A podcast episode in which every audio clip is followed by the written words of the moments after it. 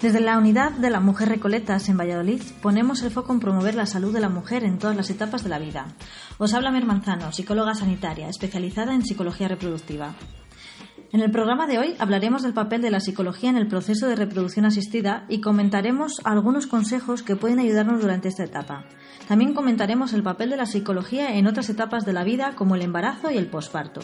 Como siempre, puedes participar en la conversación en redes sociales utilizando el hashtag MiFertilidad y compartir con nosotros tu opinión e inquietudes. Estaremos encantados de conversar contigo virtualmente. ¡Empezamos!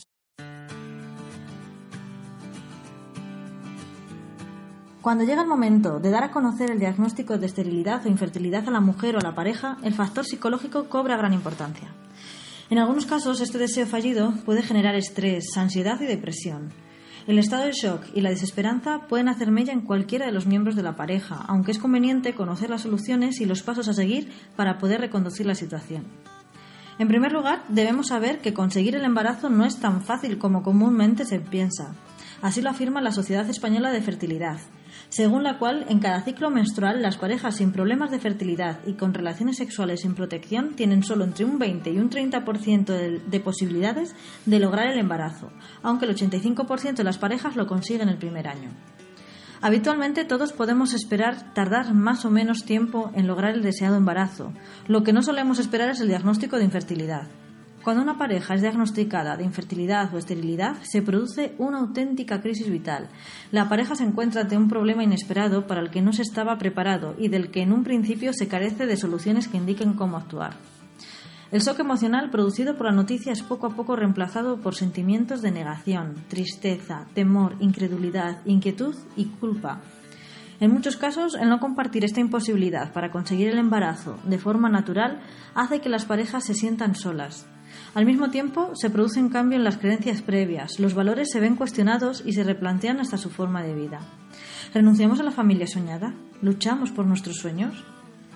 Con frecuencia, cuando existe un diagnóstico determinado y uno de los dos es el que no tiene capacidad reproductiva, el miembro afectado se, ve, se siente responsable y se culpa por ello, incrementándose el malestar de la pareja. El no poder atribuir a nadie y a nada la limitación de la capacidad natural de reproducir conduce en ocasiones a sentimientos de indefensión que hacen que la situación le supere. Además, si la opción es realizar un tratamiento de reproducción asistida, la complejidad de la medicación, el asistir puntual y periódicamente a la clínica, la incertidumbre sobre el resultado del tratamiento, etc., son algunos de los factores que elevan la ansiedad de las parejas. Todos estos factores hacen necesario el apoyo y el asesoramiento psicológico, sobre todo en las primeras fases del proceso, donde se deben comprender todas las situaciones que pueden darse y entender esta etapa como un momento de aprendizaje y crecimiento personal.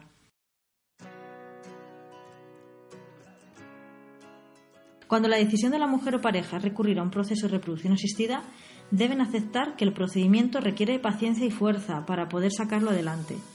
Los miembros pasarán por fases de miedo, esperanza, ilusión y ansiedad, lo que puede provocar estrés y disminuir así las probabilidades de conseguir el deseado embarazo, por lo que es importante aceptarlo y entender el proceso que van a iniciar. Se recomienda en cada caso echar mano de los departamentos y profesionales de psicología de la clínica en la que tenga lugar el tratamiento, ya que el apoyo antes y durante el proceso es muy beneficioso para las mujeres y parejas, se evitan o disminuyen los efectos de problemas emocionales como la ansiedad, la depresión o el estrés que pueden afectar negativamente el proceso. También se proporciona información relevante y específica sobre el tratamiento a seguir, así como de las habilidades sobre el manejo y la solución de situaciones problemáticas. Y es aconsejable recurrir a la ayuda psicológica temprana y no esperar a situaciones límites. La Sociedad Española de Fertilidad aporta algunas recomendaciones para poder sobrellevar la situación lo mejor posible en estos casos. Tener otros proyectos en marcha además del de ser padres o madres. Compartir la experiencia con la pareja o con tu entorno. Pedir ayuda cuando sea necesario. La ayuda psicológica es muy útil en estas situaciones. Preguntar todas las dudas y expresar las preocupaciones a los profesionales adaptarse y controlar la situación, valorando las posibilidades existentes como los distintos tratamientos de reproducción asistida o la adopción.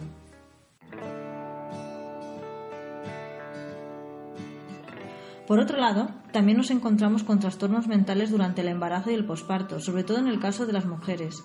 Aunque no lo parezca, las cifras son altas, pero se trata de un tema tabú en la sociedad.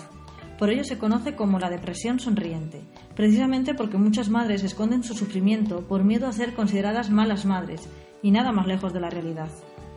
Una de cada cinco mujeres que son madres por primera vez experimenta algún trastorno ansioso del estado del ánimo durante el embarazo o el posparto, aunque la mayoría de ellas ni se diagnostican ni reciben el tratamiento y apoyo adecuados.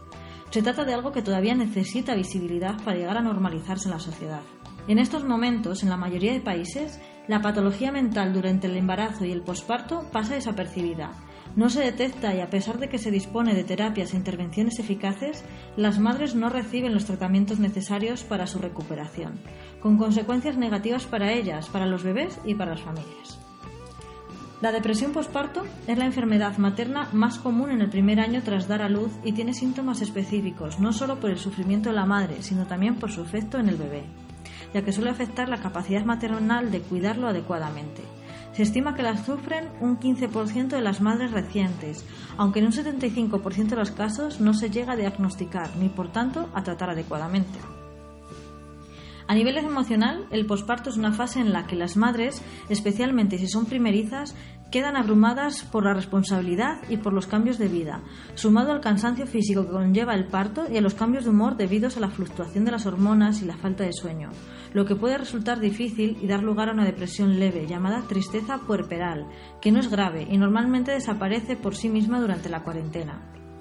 Existe un estigma social que identifica la enfermedad mental maternal con ser una mala madre, la idealización de la maternidad y los déficits en la formación especializada de los profesionales en la parte psicológica y emocional de la salud hacen que la salud mental de las madres se tenga menos en cuenta que la salud física en la gestación y el primer año de vida de los bebés.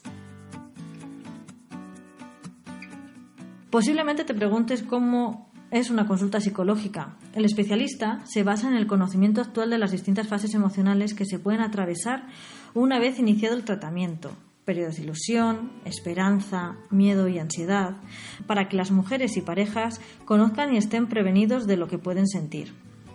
El objetivo fundamental es tratar las dudas y miedos más frecuentes de los pacientes en cada momento del tratamiento. Son consultas breves de apoyo, adaptadas a las necesidades y circunstancias del momento del ciclo en el que se encuentre la paciente o pareja. Inicio del ciclo, periodo de beta espera, resultado de ciclo negativo, cambio de técnica, recepción de gametos de donantes, embarazo, posparto, etc. Las consultas pretenden hacer un acercamiento a la gestión y control emocional, así como ofrecer estrategias sencillas y generales para enfrentarse de manera saludable al estrés. Dependiendo de las circunstancias, podemos trabajar de forma más específica y profunda las emociones asociadas a cada momento.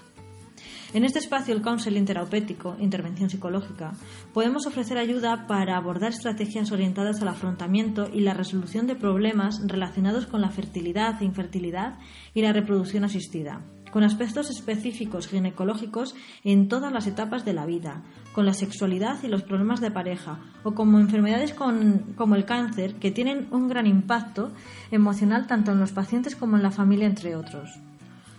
Porque ningún paciente tiene por qué pasar por esto solo, porque ninguna persona tiene por qué pasar por esto sola. Muchas veces las personas queremos abarcarlo todo sin ayuda y nos desbordamos, por eso es necesario saber gestionar nuestros sentimientos y emociones.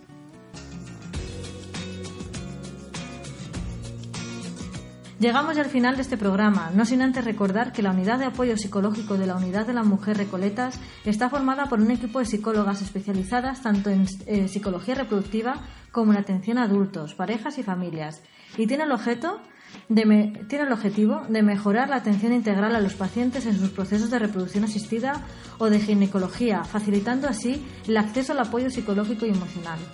Puedes solicitar tu cita a través de nuestra página web de forma sencilla Esperamos que te haya resultado interesante y recuerda que la conversación sigue con el hashtag Mi Fertilidad en redes sociales.